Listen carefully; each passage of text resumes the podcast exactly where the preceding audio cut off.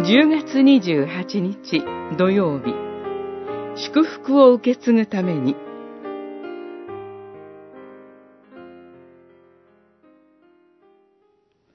悪をもって悪に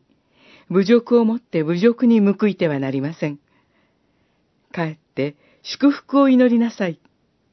祝福を受け継ぐためにあなた方は召されたのです。ペトロの手紙1、3章9節私たちが主イエス・キリストのもとへと召され、かけがえのない救いと新たな命の喜びに生きるようにされたのは、祝福を受け継ぐためでした。そのことは何と感謝すべきことでしょうか。私たちは、この神の祝福に値するものでは全くありませんでした。そのような私たちが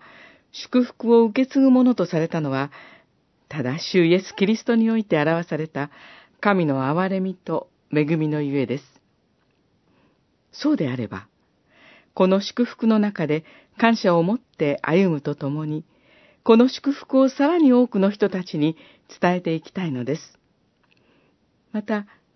迫害する者のために祝福を祈りなさい。祝福を祈るのであって、呪ってはなりません、とも語られています。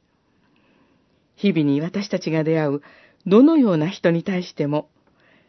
真実の言葉を語り、真実に生きる。